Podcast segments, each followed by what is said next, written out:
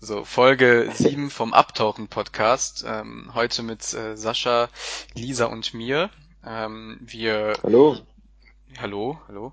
Ähm, wir nehmen jetzt in kürzester Zeit wieder einen Podcast auf. Ähm, aufgrund der ja, aktuellen Umstände haben wir uns dazu ähm, ja, entschlossen, nochmal eine Corona-Folge aufzunehmen, weil es sich ja um eine sehr dynamische Entwicklung handelt. Ähm, das heißt, es ändern sich täglich gefühlt schon die äh, Umstände und die politischen Entscheidungen, die daraus folgen. Und wir wollten in dieser Folge beziehungsweise mal eine gesonderte Folge dazu aufnehmen, um ähm, ja einfach mal grundsätzlich bisschen darüber zu reden, wie das denn aktuell ausschaut, beziehungsweise auch mal vielleicht mit weiteren äh, ja, Gesprächsstoffen uns darüber austauschen, ähm, wie wir mit dem Coronavirus beziehungsweise mit der aktuellen Situation ähm, zurechtkommen, umgehen und handeln können auch. Ähm, ja, wie schon erwähnt, äh, es ist halt eine dynamische Entwicklung.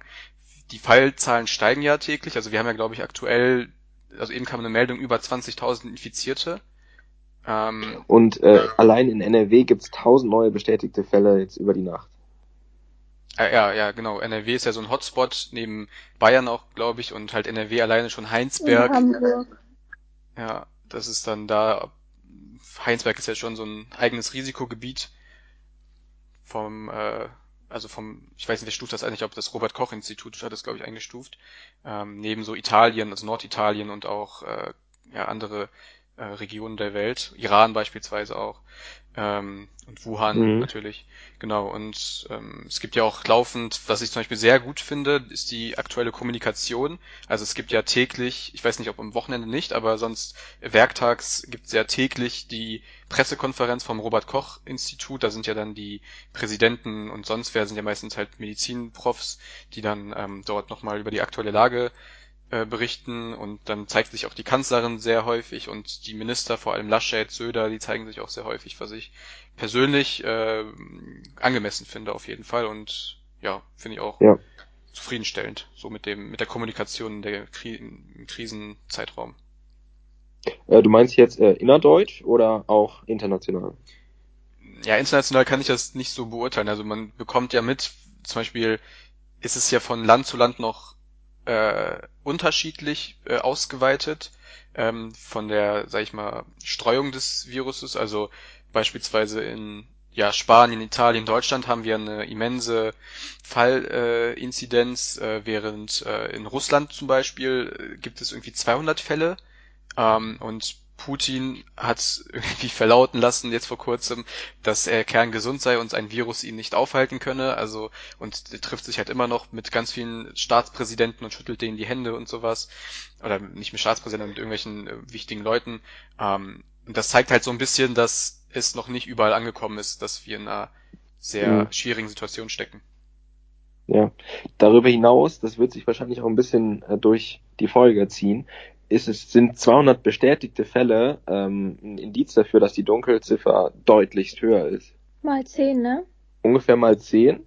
Ähm, denn man, man testet ja nicht alle Leute. Und äh, nicht alle Leute, die irgendwelche Symptome haben, lassen sich jetzt auch testen. Ja. Ja, oder es gibt auch Leute, der verläuft das alles quasi symptomlos. Und wenn ich keinen Anlass habe, mich ja testen zu lassen, weil ich keine Symptome habe, dann lasse ich mich ja auch nicht testen. Dann darf ich ja auch gar nicht getestet werden. Ja. Hm. Ja, es ist ähm, interessant, vielleicht mal so ganz soziologisch aufgearbeitet, wie eine Mensch, äh, die Menschheit gibt's ja als solches natürlich nicht, aber wie jetzt wir in unserer Gesellschaft, man kann es ja eigentlich fast nur immer lokal drauf beziehen, äh, wie wir damit umgehen. Weil im Grunde gehen wir durch die Welt und haben eine Erwartung, dass alles normal ist. Also wir ja. planen in der Erwartung, dass es nächste Woche, äh, nächsten Monat, nächstes Jahr alles gleich bleibt. Also eine Normalitätserwartung. Ähm, mhm. Jetzt haben wir eine Situation, dass es eine Unterbrechung dieser Normalitätserwartung gibt durch irgendein Ereignis, ähm, was dazu führt, dass sozusagen diese Erwartungen der Normalität außer Kraft gesetzt werden, zumindest für einen kurzen Zeitraum. Ähm, mhm. Und das ist, finde ich, interessant, dann damit um, äh, das zu beobachten, wie wir damit umgehen, beziehungsweise also mit wir meine ich jetzt so die Gesellschaft im Allgemeinen. Ich, also ihr könnt ja gerne danach eure Einschätzung dazu geben, aber ich äh, sehe, dass hätte ich auch erstmal nicht so erwartet, aber viele Leute gehen damit sehr besonnen äh, um und ähm, sehr verständnisvoll und auch solidarisch miteinander ich sehe halt zum Beispiel halt diese ganz, also das mag auch vielleicht sein, dass ich dann auch auf sozialen Medien da unterwegs bin, auf Twitter und so weiter. Man sieht halt mega viele mhm. Organisationen, die sich da gründen, ehrenamtliche äh, ja, Zusammenkünfte finden statt. Es gibt halt immer mehr Leute, die halt so ihre Hilfe anbieten und so weiter und so fort.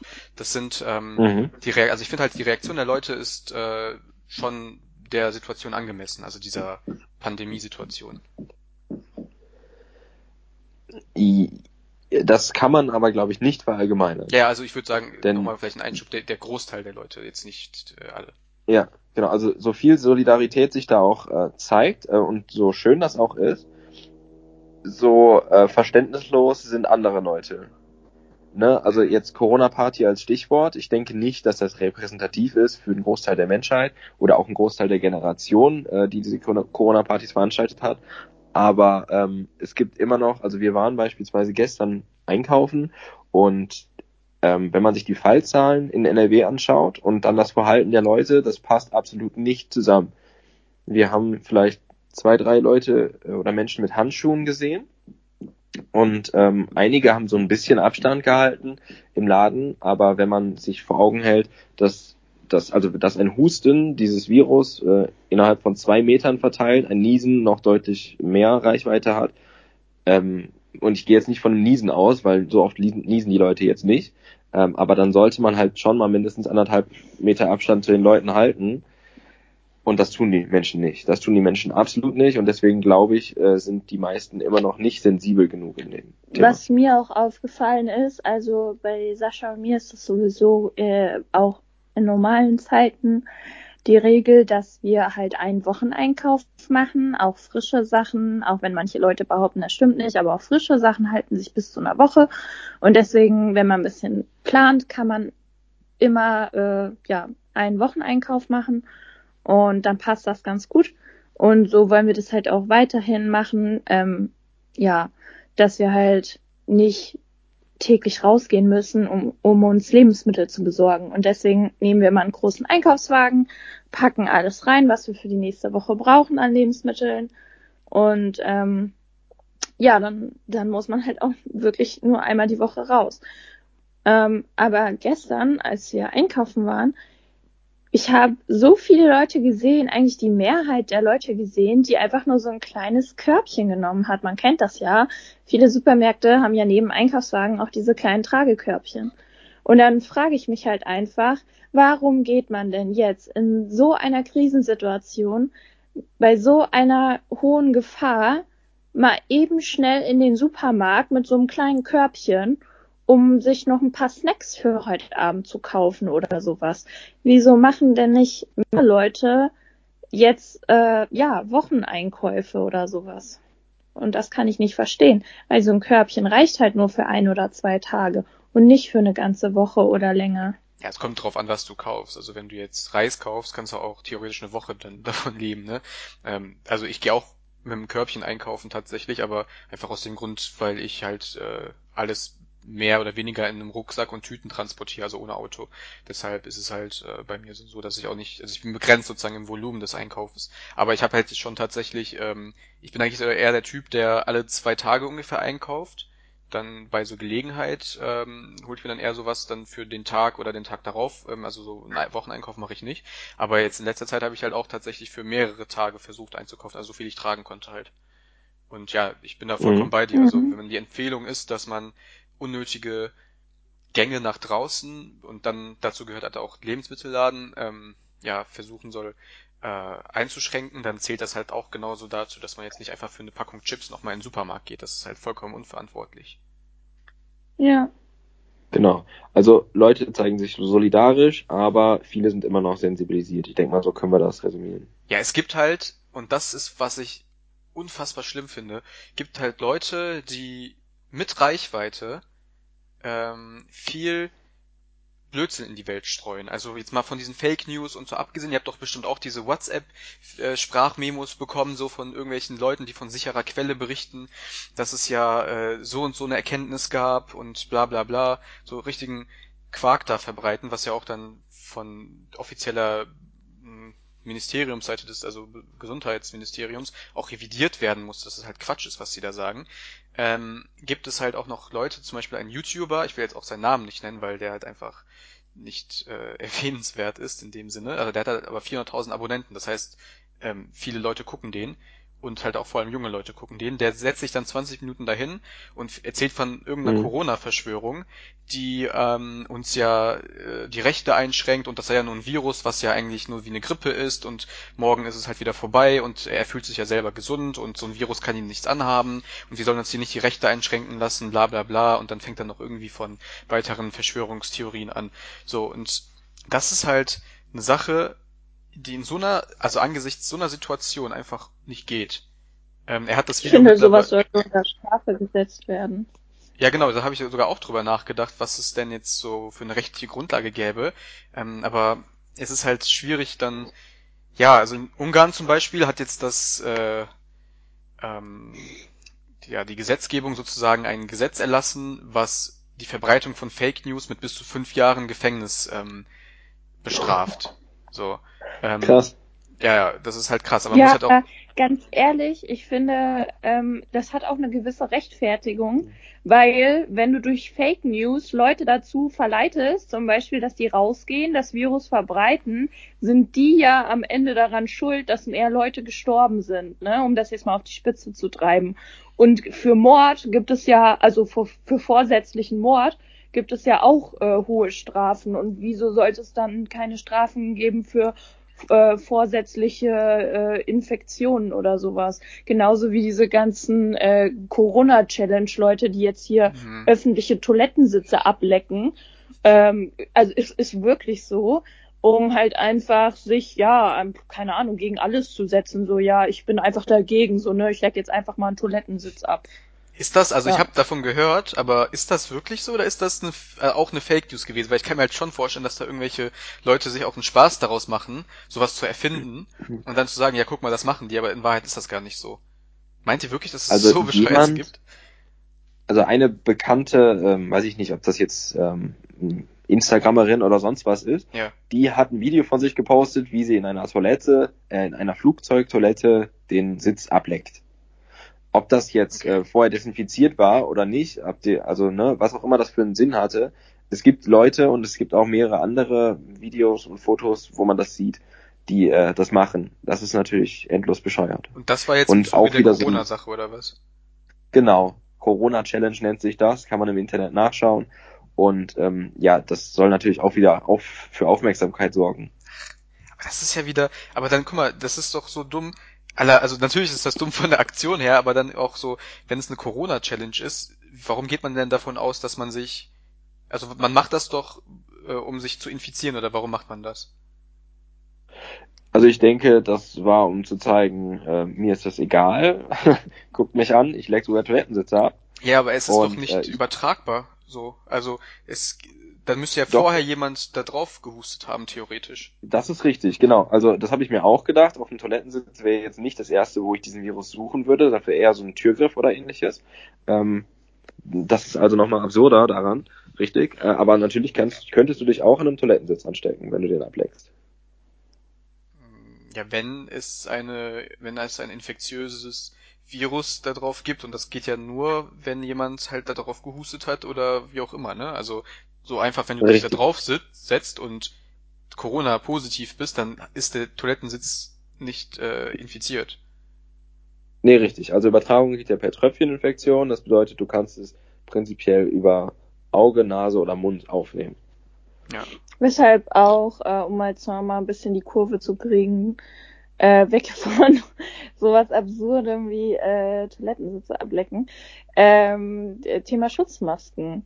Äh, da gibt's ja ganz viele Leute ähm, oder beziehungsweise einfach eigentlich zwei Strömungen, die die knallhart behaupten, Schutzmasken bringen nichts und die die knallhart behaupten, Schutzmasken bringen etwas. Ähm, das Problem ist, wie Sascha gerade schon gesagt hat, wenn man angenossen wird, ähm, trifft das ja nicht nur den Mund, sondern auch das Gesicht, also das ganze Gesicht mit Augen und Nase und darüber können ja auch die Viren aufgenommen werden und man kann sich ja keine Schutzmaske über die Augen ziehen. Und selbst wenn, ähm, vernebeln ja die Tröpfchen auch in der Luft und die Schutzmasken sitzen ja oft gar nicht ja luftdicht äh, am Gesicht äh, und durch die Schlitze kommt dann doch wieder infizierte Luft rein. Ja. Also es ist sogar möglich, also ähm, Schutzmasken gibt es jetzt ganz viele verschiedene. Wenn du jetzt wirklich den ganzen Tag mit einer Gasmaske rumläufst, dann bist du sicher. Es gibt da Filter für und äh, da kommt nichts durch. Allerdings ist das natürlich nicht realistisch. Es gibt nicht genug Gasmasken, außerdem kriegst du da sehr schlecht Luft und so weiter. Äh, wenn du jetzt mit so einer Chirurgenmaske rumläufst, das bringt ungefähr gar nichts. Es gibt natürlich irgendwelche Mittelwege, die dann andere schützen, wenn du selbst äh, infiziert bist. Aber ähm, es gibt jetzt aktuell keine Massen, also taugliche ist, Maske. Genau, ja. mit der man sich davor schützen kann. Dementsprechend ist es da angeraten, zu Hause zu bleiben.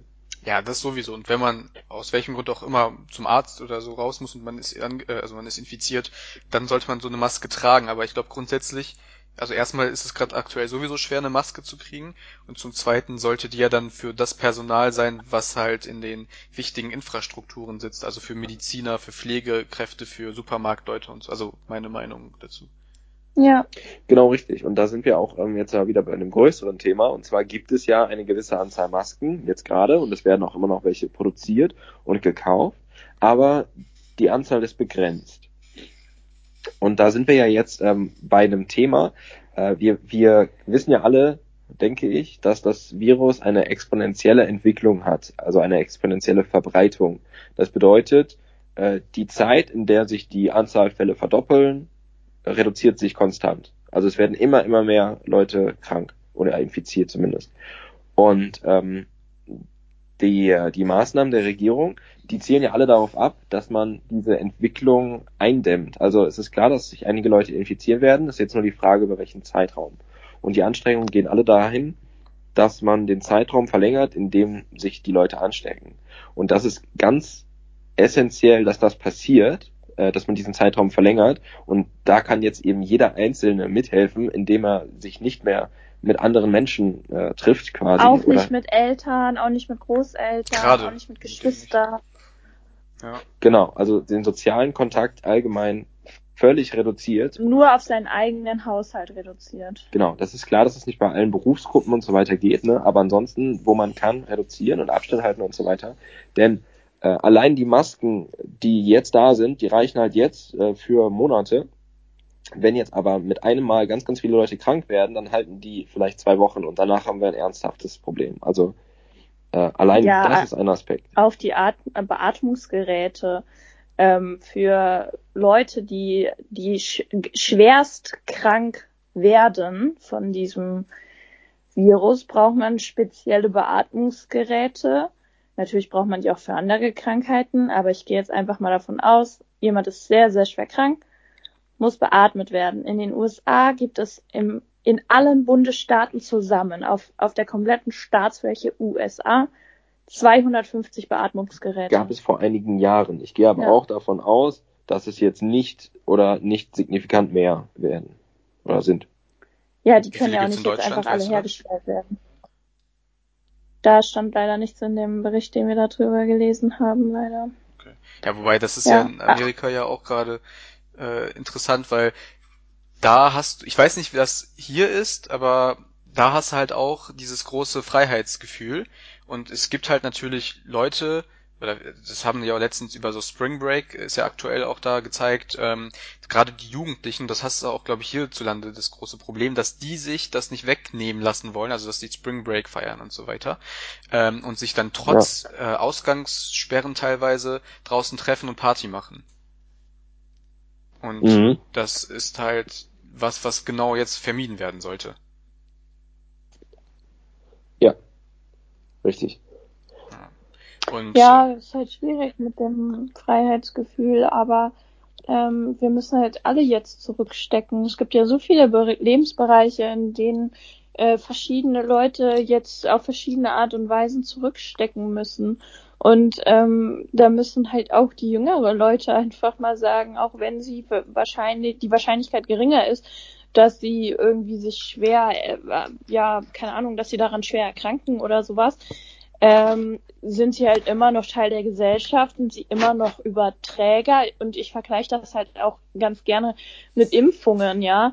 Also der Sinn von Impfungen ist ja, wenn 95 Prozent der Gesellschaft geimpft sind, ähm, dann ist die, hat die Krankheit quasi keine Chance äh, auszubrechen und die fünf Prozent anzustecken, die sich nicht impfen lassen können. Es gibt Personen, einfach, die sehr schwach sind, die äh, krank sind, ähm, die nicht geimpft werden dürfen. Und der, der, der Impfschutz der Gesellschaft schützt dann diese Leute mit, die nicht geimpft sind, weil wenn es keine Krankheit gibt, können sich halt auch die fünf Prozent oder so, die nicht geimpft sind, nicht anstecken.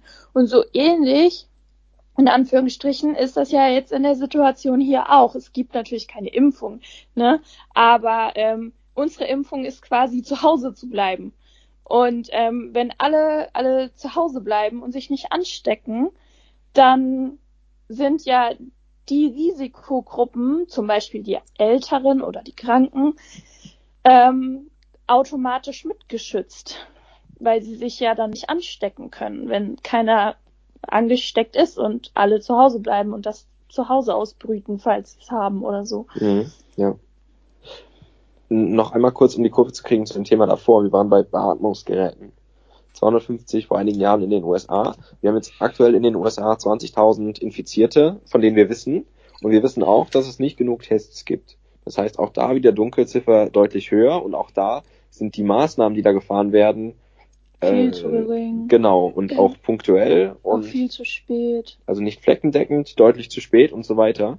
Und wenn wir bei einer boah, ich, ich sage jetzt mal Mortalitätsrate von irgendwo zwischen zwei und vier Prozent liegen, ähm, dann ist das auch nochmal sehr differenziert zu betrachten, weil die Mortalitätsrate sehr, sehr unterschiedlich ist ähm, zwischen den Regionen und äh, natürlich basiert auf medizinischer Versorgung etc. Wenn jetzt aber äh, nicht genug Beatmungsgeräte und Masken und so weiter vorhanden sind, dann steigt diese Mortalitätsrate und ich könnte mir vorstellen, dass sowas in den USA passieren könnte. Ja, also in, in Italien ist es ja zum Beispiel so, dass die haben, also das medizinische Netz ist komplett überlastet und die haben halt zu wenig Beatmungsgeräte und die entscheiden halt bei jedem Patienten, der reinkommt, wie alt ist der, wie gesund ist der, was hat der für Überlebenschancen mit einem Beatmungsgerät, was hat er für Überlebenschancen ohne ein Beatmungsgerät. Wenn die halt sagen, ja, der ist sowieso, keine Ahnung, dafür zu 90 Prozent prädestiniert, jetzt daran zu sterben, dann wird er erst gar nicht an ein Beatmungsgerät angeschlossen und das mhm. Beatmungsgerät wird dann jemandem gegeben, wo die Wahrscheinlichkeit einfach höher ist, dass es auch, auch was bringt. Das heißt, die entscheiden, die Ärzte entscheiden dort täglich über Leben und Tod, weil ihnen halt auch keine andere Möglichkeit bleibt, weil sich so viele gleichzeitig infiziert haben. Und ich verstehe nicht, wieso Menschen das nicht verstehen, wieso Menschen das nicht in ihren Kopf bekommen. Wenn wir diesen Punkt hier überschreiten ähm, in Deutschland, wenn es hier an die Belastungsgrenzen des Gesundheitssystems kommt und an die Anzahl der Beatmungsgeräte etc., dann wird auch hier von Ärzten über Leben und Tod entschieden werden müssen. Und ähm, ich kann halt echt nicht verstehen, dass manche Leute ja darauf scheißen. Das ist so unvorstellbar. Ja, es ist äh, eine absolut unvorstellbare Situation, die du beschrieben hast. Also, dass das halt jetzt so Realität ist in Italien, das ist wirklich unglaublich. Und ich habe halt so die Hoffnung, ich meine, man weiß halt, dass das deutsche Gesundheitssystem mit eines der besten ist. Ähm, das ist schon mal eine gute Sache und ich habe halt die Hoffnung, dass diese Maßnahmen, zumindest laut Robert Koch Institut, wird halt, äh, werden halt die Maßnahmen oder die Folgen und die Effekte dieser Maßnahmen ähm, erst in der nächsten Woche, glaube ich, oder übernächste Woche. Also man, dann wird man erst absehen können, ob sich die Infektionen, ob die zurückgehen werden. Was man zum Beispiel auch jetzt mhm. Positives vermelden kann, ist ja auch, dass in zumindest laut chinesischen Medien oder laut äh, offiziellen Mitteilungen, dass die Infektionen ab, also zurzeit auch in Wuhan und den Gebieten ähm, auf null gesunken sind. Also es gibt keine Neuinfektionen mehr. Ähm, mhm. Und ich hatte auch irgendwo von irgendeinem anderen Land von einem Rückgang der Infektionen gelesen. Wobei dann hört man halt wieder täglich diese ähm, unfassbar erschreckende Nachrichten, dass halt jetzt zum Beispiel gestern in Italien 630 Menschen einfach über Nacht gestorben sind daran. Hm, das ist halt auch ziemlich heftig einfach. Und das ist halt so nah. Und das ist halt auch etwas, was aktuell also für mich kommt das immer noch so, ich weiß nicht, wie ihr das seht, aber ich, für mich persönlich ist das so eine Sache, die so ein bisschen ähm, unreal ist immer noch.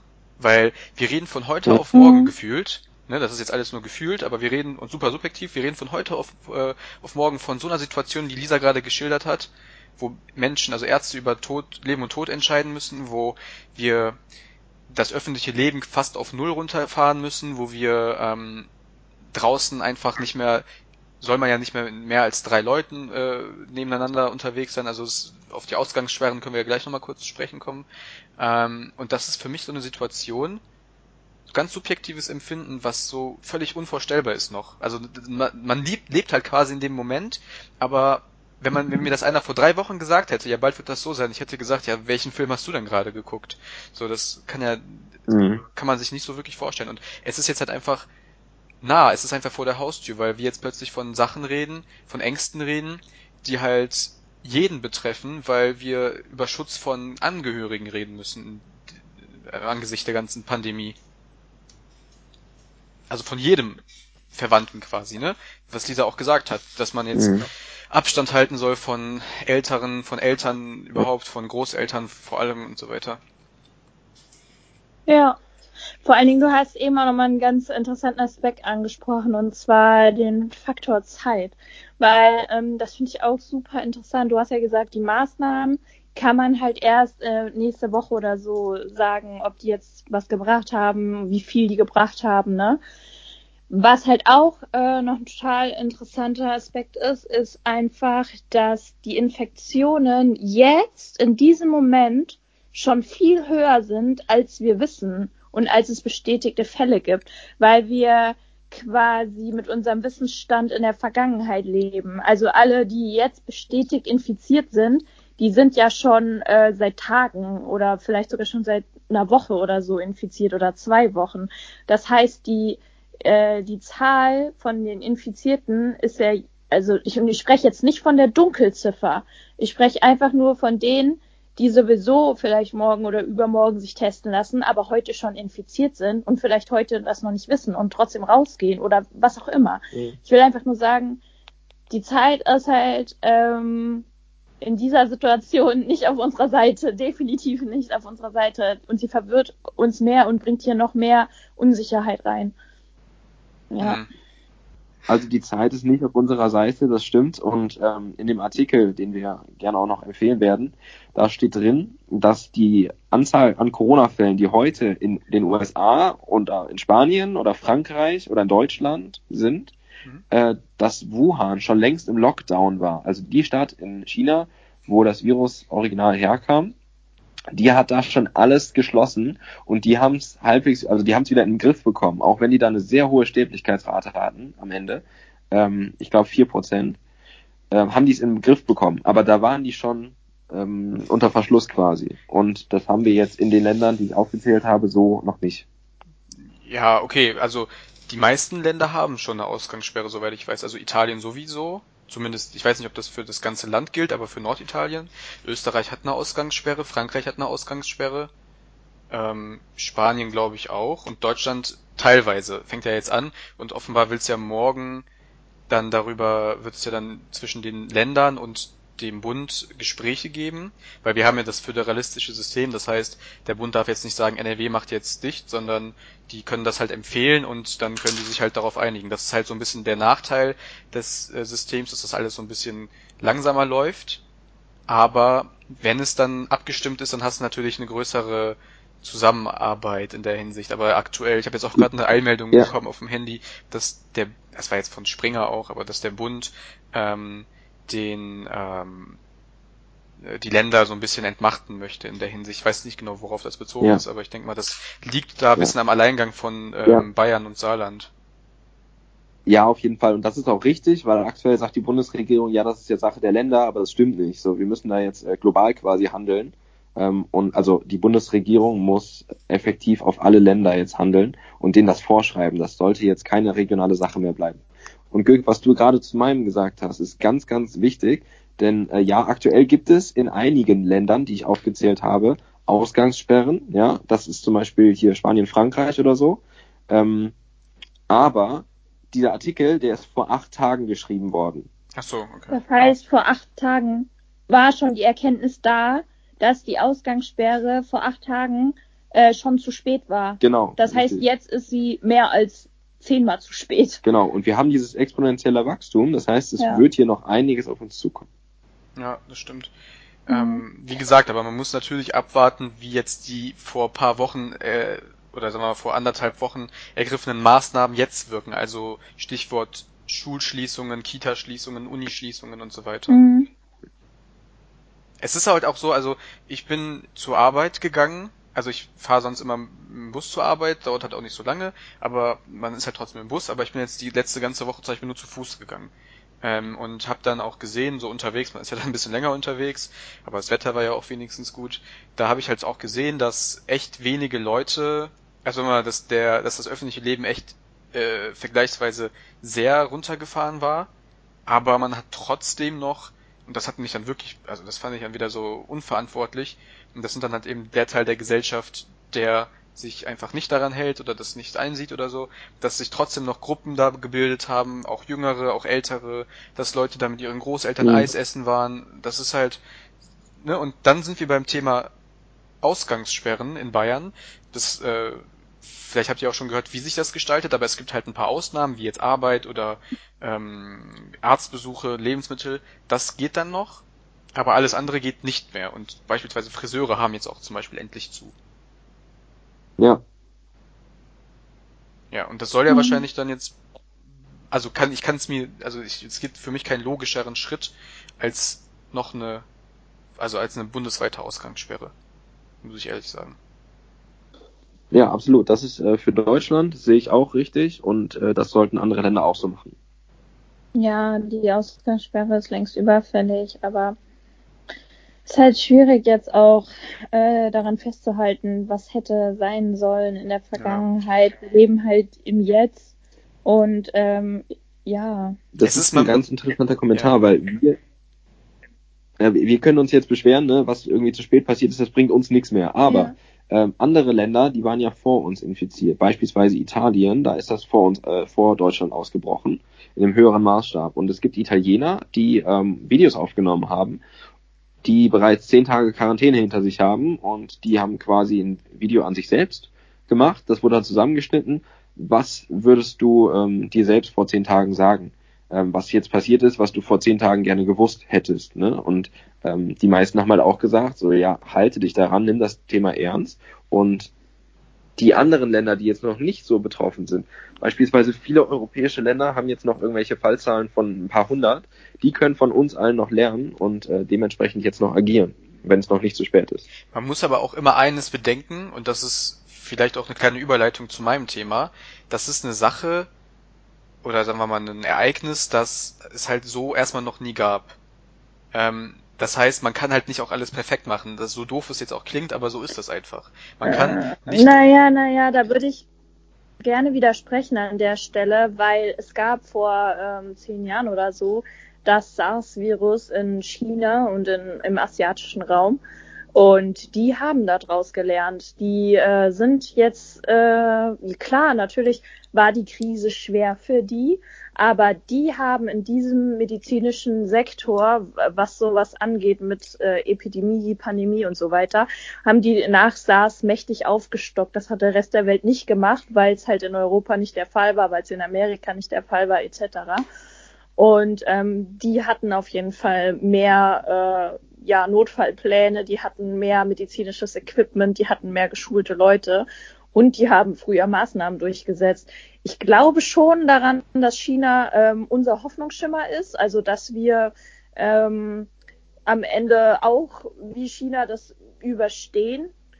Wie wir es überstehen, keine Ahnung, aber ich glaube schon, dass, ne, dass es gehen kann.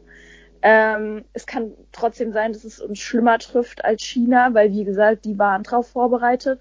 Und was ich noch gern loswerden möchte, ist, viele glauben äh, nicht, dass es in China besser geworden ist. Manche sagen, ja, das ist Propaganda vom chinesischen Staat und so weiter.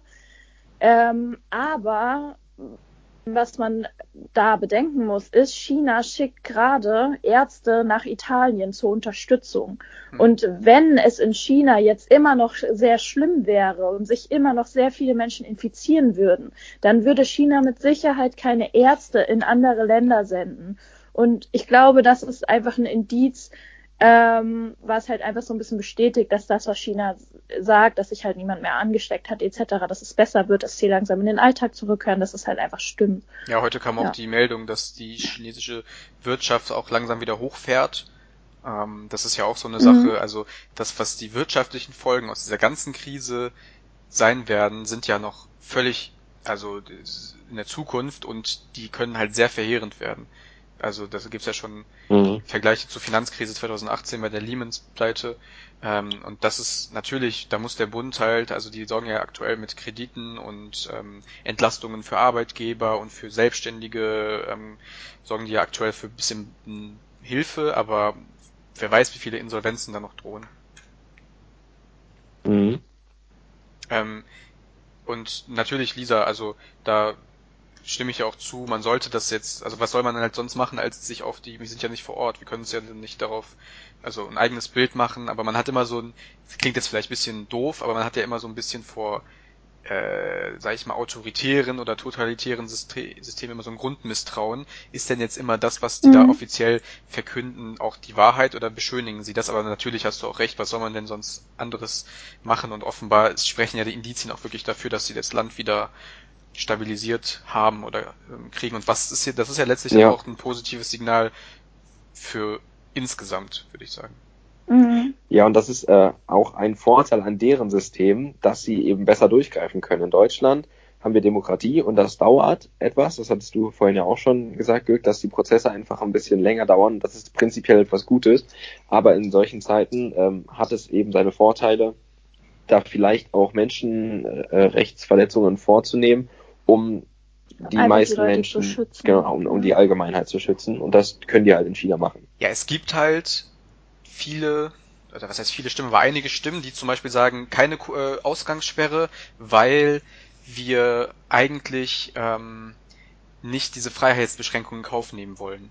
So, da bin ich natürlich anderer Meinung. Also ich finde das okay, aber man redet halt auch über aus rechtlicher Hinsicht äh, über sowas. Es gibt halt für jeden Eingriff in äh, Rechte brauchst du halt eine Ermächtigungsgrundlage. Man darf nicht einfach so in Rechte eingreifen. Du brauchst halt schon von staatlicher Seite dann auch eine geschaffene Legitimation dafür. Ähm, und die haben wir ja aktuell, mhm. ist auch ein bisschen umstritten äh, in der Juristerei, aber wir haben halt die aktuell mit dem, ähm, dieses, wie heißt es, dieses Impfschutzgesetz oder wie auch immer das heißt.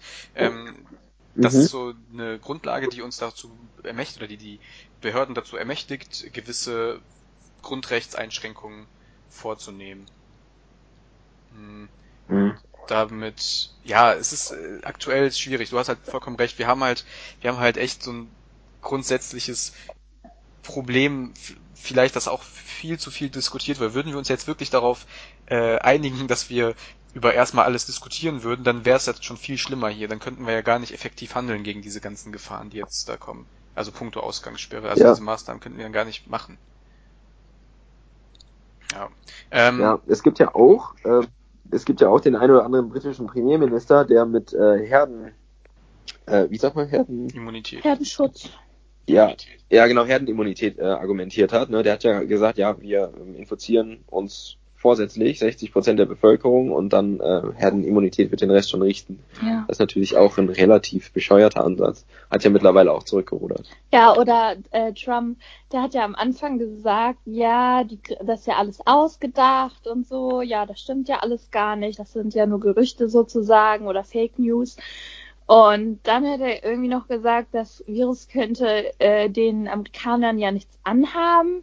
Und dann ähm, hat er doch irgendwie gesagt, ja, das kommt eh nicht nach Amerika und so. Und jetzt ist es in Amerika angekommen und jetzt sagt er so, ja, ich wusste von Anfang an, dass das zu einer Pandemie wächst. Ja, der hat dann auch gesagt, also richtig äh, lächerlich.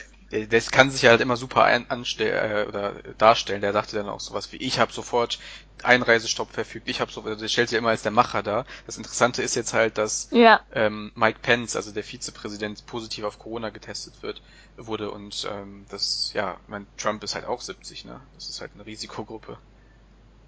Also, mhm. ja.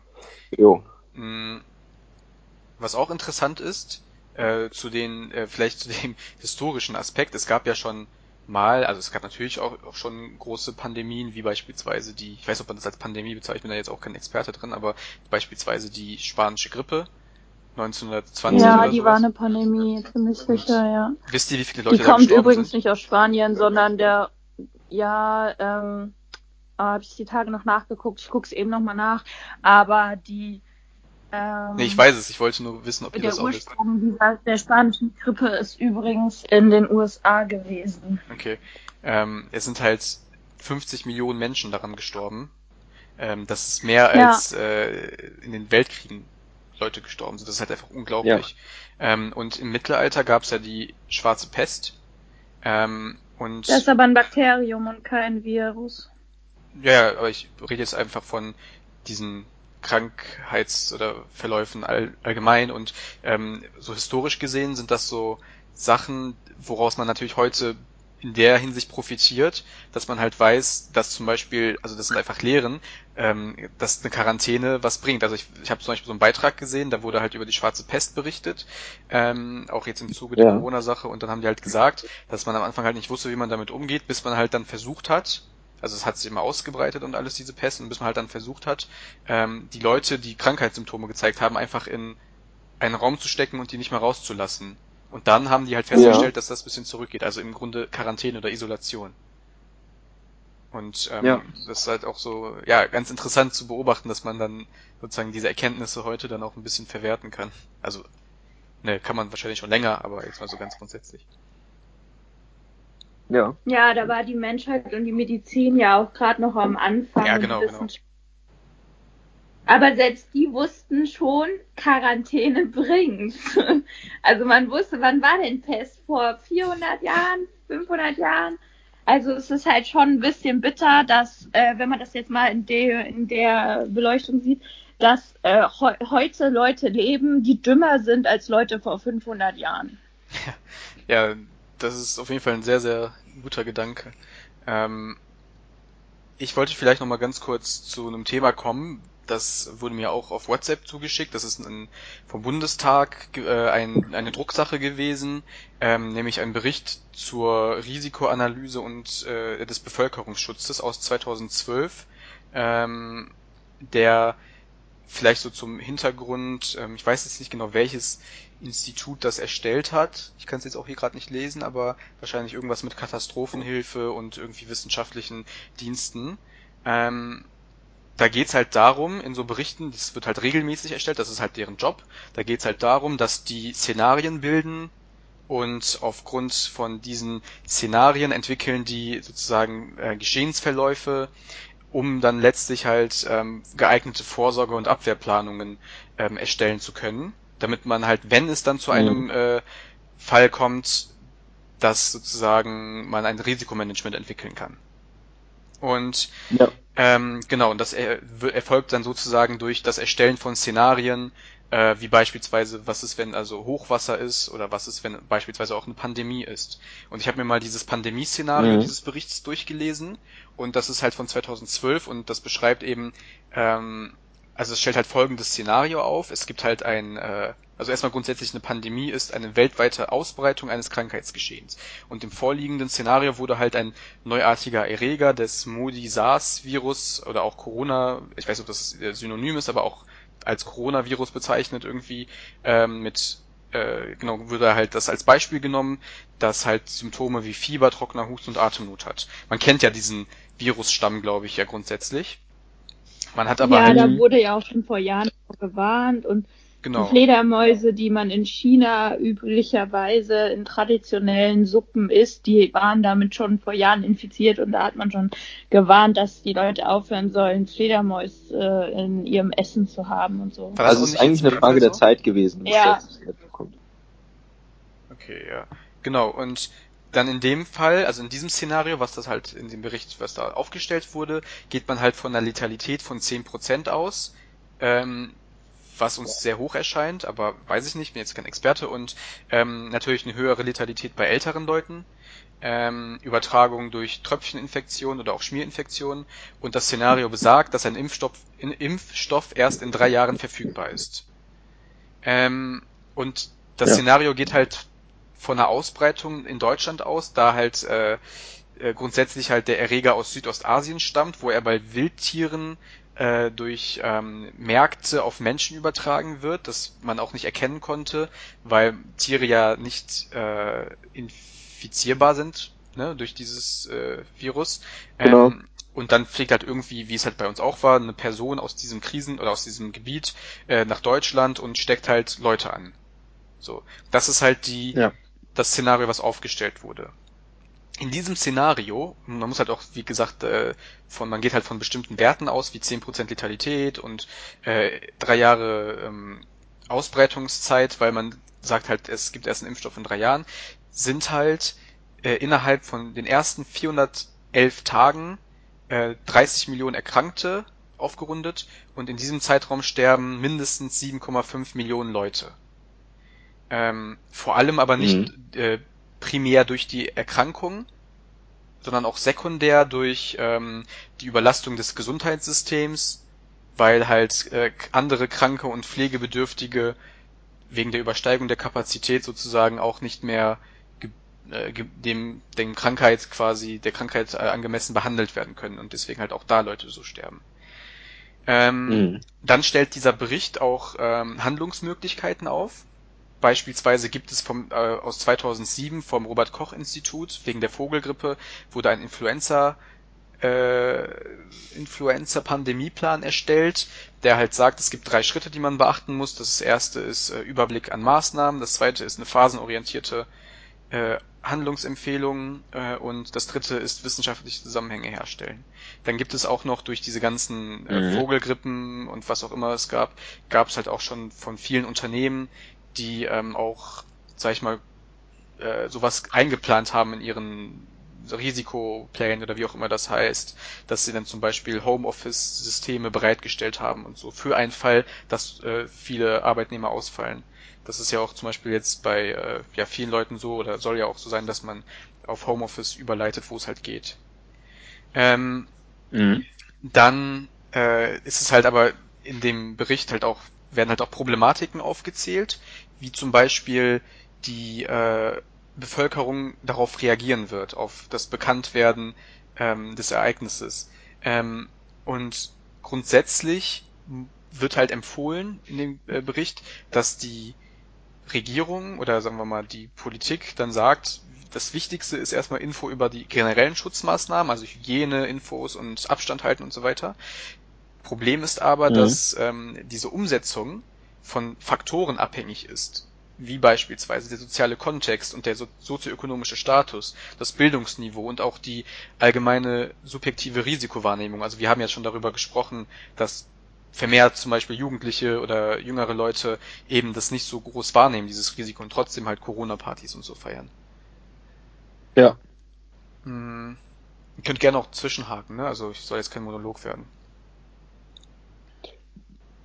Ja, bisher passt das. Okay, ähm, und genau, die Krisenkommunikation wird halt auf, äh, also nach in den Vordergrund gerückt, weil halt nur durch äh, anständige Krisenkommunikation oder das Management der Kommunikation ähm, die Bevölkerung sensibilisiert wird. Und das war auch, was ich zu Eingangs gesagt hatte, etwas, was ähm, wichtig ist, quasi, weil das, oder was auch meiner, meiner Meinung nach gut geklappt hat bis dato, ähm, dass halt auch viele Leute das akzeptieren es gibt halt die einigen äh, Leute, die das halt nicht tun, aber das hat das Problem, äh, was halt wahrscheinlich auch in jeder anderen Situation entstanden wäre. Ähm, und äh, ja, genau. Die Frage, die sich dann auch in diesem Bericht stellt, ist, was ist mit Infrastrukturen? Also kritische Infrastrukturen wie jetzt Energie oder Telekommunikation oder andere Versorgungssachen sind grundsätzlich nicht betroffen von dieser Pandemie. Die sind halt sichergestellt. Also natürlich sind sie betroffen, wenn jetzt ein Mitarbeiter des Stromversorgungsnetzwerkes erkrankt ist, dann kann er halt nicht arbeiten, mhm. aber ähm, grundsätzlich ist das jetzt nicht in Gefahr. Was aber zum Beispiel in Gefahr ist, äh, sind die Transportwege. Also Luftverkehr ist ja vollständig eingeschränkt. Ähm, Lieferketten werden mhm. unterbrochen durch Personalausfall. Dann sowieso der äh, Sektor mhm. ähm, Medizin ist, äh, steht vor riesigen Problemen in diesem Szenario und wahrscheinlich auch jetzt in echt. Und das führt halt auch dann letztlich äh, zu den eben beschriebenen Problemen des Überlastungs des äh, Gesundheitssystems.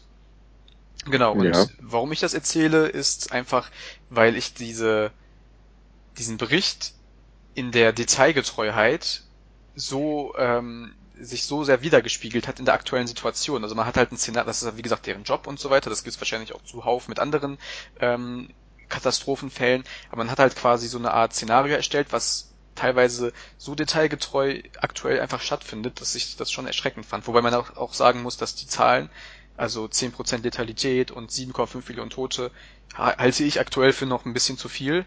Und man geht ja auch in dem Fall davon aus, dass das Virus ähm, drei Jahre existiert, weil der Impfstoff halt erst nach drei Jahren kommt. Und das Problem an so einem Virus ist halt, das ist ja auch mit der Grippe immer so, dass sich das einmal im Jahr ungefähr, ähm, ja, dass das halt mutiert und dann bist du halt nicht mehr immun dagegen, wenn du einmal angesteckt bist. Ja. ja. Also dann ein kleiner Kommentar zu der Letalitätsrate. Also da gibt es Untersuchungen an, ähm, und zwar anhand der Daten von den Ländern, die jetzt ja schon betroffen sind.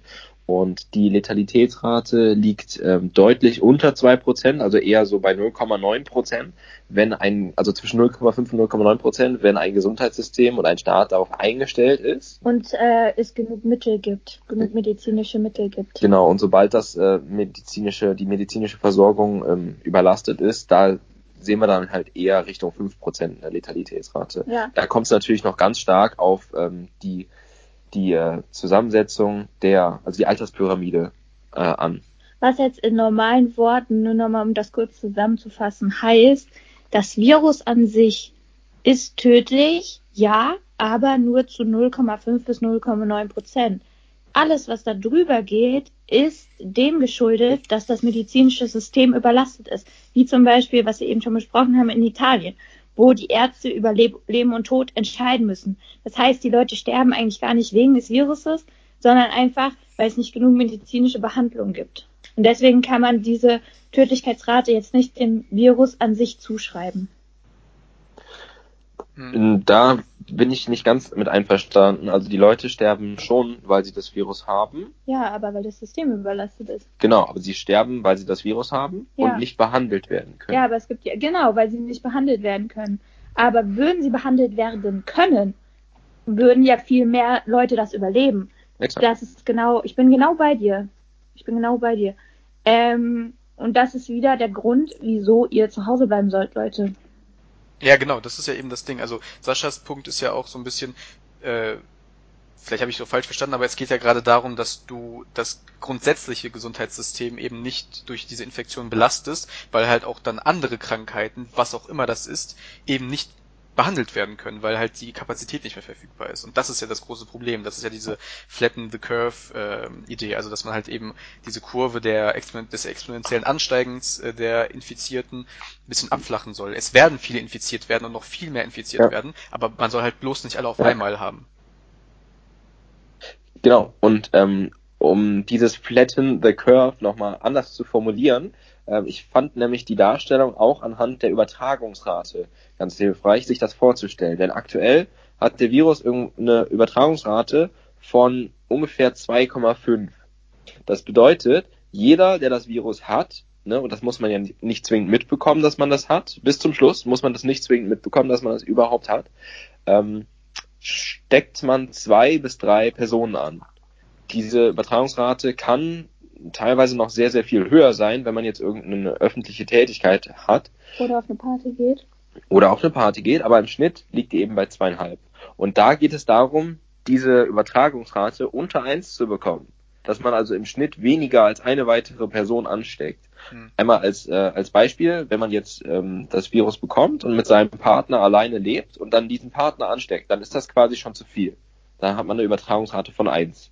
Und äh, das kann man halt eindämmen, indem man zu Hause bleibt. Genau, es gibt halt auch, äh, das ist wohl auch ein Begriff in dieser Pandemieforschung oder Epi Epidemiologieforschung wie das heißt, ähm, Super Spreader heißen die, also Leute, die halt ähm, dann mehrere, mehr als zehn Leute anstecken. Und das sind immer die ganz gefährlichen in dem Szenario, weil man halt dann, also man gibt halt diese Bilder auch, ne? Da ist so eine rote Kugel, ja, und die stößt dann an eine andere an und diese stößen an zwei an und die dann an vier und dann steigt das halt exponentiell und so weiter, ne? Dass dann halt letztlich, mhm. selbst wenn du nur eine Person infizierst oder zwei meinetwegen, ähm, diese Person infiziert dann nochmal welche und nochmal. Man geht halt irgendwie von, glaube ich, eine Person infiziert drei Personen aus, wenn man halt jetzt äh, ja. keine Maßnahmen unternimmt. Ja.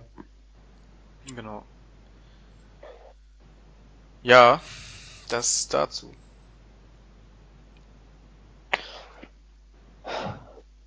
Ja, Leute, ähm, Thema Hamsterkäufer, wollen wir da noch was zu sagen oder findet ihr, da wurde schon alles zugesagt? Ja, lasst die Hamsterkäufe, das kann man dazu sagen. Hat ja auch Merkel nochmal in ihrer echt guten Ansprache, also meiner Meinung nach guten Ansprache im Fernsehen gesagt, weil ähm, es gibt keine Versorgungsengpässe, außer alle machen Hamsterkäufe. Und man, das, das hat auch, ja, genau. das hat auch ähm, Klöckner, die Gesund, nee, äh, die Landwirtschaftsministerin Julia Klöckner hat das gesagt. Ähm, Leute kaufen zwölf Packungen Mehl und haben aber noch nie in ihrem Leben gebacken. So, Ah. Was zur Hölle? Das ist ja crazy. Wer kauft sich der Mail, wenn er nicht backen kann? Ja, das ist es ja. Also die Leute machen das, weil ähm, die stehen da vor leeren Regalen und dann jeder hat wahrscheinlich auch schon mal ein Foto von einem leeren Regal gepostet irgendwo und dann ähm, stehen die vor einem leeren Regal oder vor einem halbleeren und sagen, okay, jetzt aber schnell nochmal Mehl kaufen und dann holen die ganz viel Mehl oder Klopapier, was auch immer und äh, Gut, Klopapier ist was anderes, aber so, die holen sich das und haben noch nie ein Brot gebacken oder so. Also warum haben das, warum haben die denn so viel Mehl dann zu Hause? Einfach nur, weil das halt so eine, das ist halt eine psychologische, ähm, ein psychologischer Hintergrund, der nochmal irgendwie gesondert ermittelt werden müsste. Also bei Thema Hamsterkäufen. Warum mhm. Hamsterkäufen? Ja. Ja, ich find's halt auch ähm, mega, mega blöd wenn ich mir einfach vorstelle, dass ich jetzt eine sehr alte Person bin, ähm, dass ich auch nicht so schnell reagieren kann wie andere, dass ich nicht einfach aufspringe und den Supermarkt fahre und den leer kaufe und äh, dann mit meinem Rollator mich auf den Weg mache. Äh, total mühsam und beschwerlich. Ich bin eh schon eine Risikoperson dadurch, dass ich so alt bin, ja und stehe dann einfach im Supermarkt vor einem leeren Regal und ich habe nicht viel Geld. Ich habe immer nur äh, gekauft, was ich für die nächsten drei Tage brauchte oder so. Einfach für so Menschen, also dass Leute einfach solchen Menschen gegenüber so egoistisch sind, das finde ich unter aller, ja, unter aller Sau. Ja. Ähm, habt ihr noch weitere Themen oder sollen wir zu den Empfehlungen kommen? gerne Empfehlung. Ja. Okay, dann go.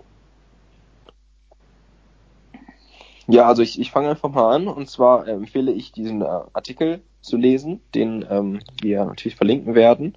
Der nennt sich Coronavirus, warum du jetzt handeln musst. Der ist zwar leider schon acht Tage alt, also vom 13. März, allerdings äh, nach wie vor super relevant, um das Ganze einfach besser zu verstehen und ähm, auch auf Faktenbasis das Ganze zu durchleuchten. Das ist meine erste Empfehlung. Die zweite Empfehlung ist, bitte bleibt zu Hause, schränkt euch ein und nehmt das Thema ernst.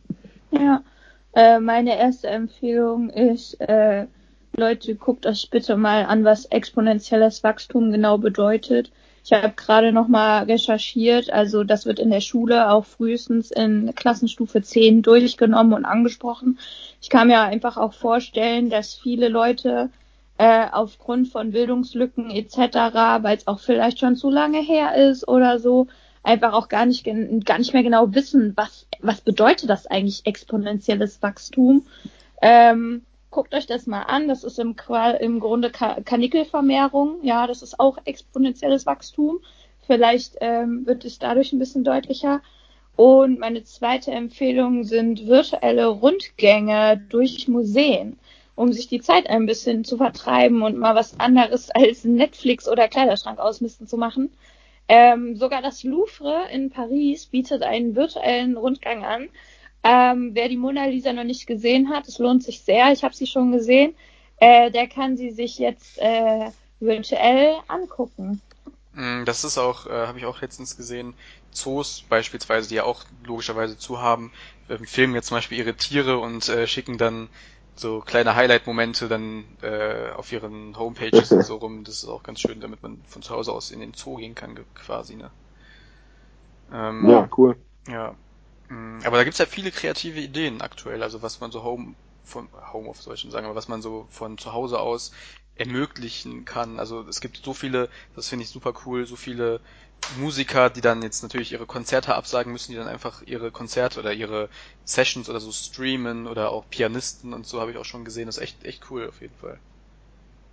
Ähm, mhm. Was ich empfehlen würde, ich würde empfehlen, nicht erschrecken, folgt Lisas Instagram-Account. Ich bin nicht so viel auf Insta unterwegs, aber ich schaue mal ab und zu in die Stories rein und ich muss echt sagen, so dass zum Beispiel, was Lisa ähm, geteilt hat über Corona und ähm, über ja, ganz Grundsätzliches darüber, fand ich echt super interessant. Also puncto Informationsquelle, ähm, auch ganz grundsätzlich gesagt, dass man da ja echt nicht einfach äh, alles und jeden im Internet so glauben sollte. Aber ich fand zum Beispiel, was das dieser geteilt hat, echt äh, cool, weil man da sehr viele äh, Eindrücke gewinnen konnte und auch sehr viele positive Sachen rausziehen konnte und auch schöne ähm, Challenges und Aufrufe und sowas, wenn ich das mal so empfehlen darf.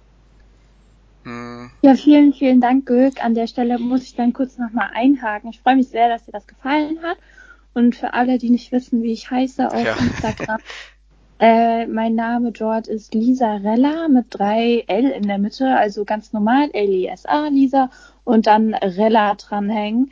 R-E-L-L-L-A äh, setzt sich zusammen aus Lisa und Cinderella, weil das mein Lieblingsmärchen ist. Ja, genau. das hätte ich natürlich noch dazu erwähnen müssen, wenn ich schon aufrufe, einen Account zu folgen. Aber äh, ja, gut, dann haben wir das auch und das packe ich dann. Muchas gracias, afición. Este para vosotros.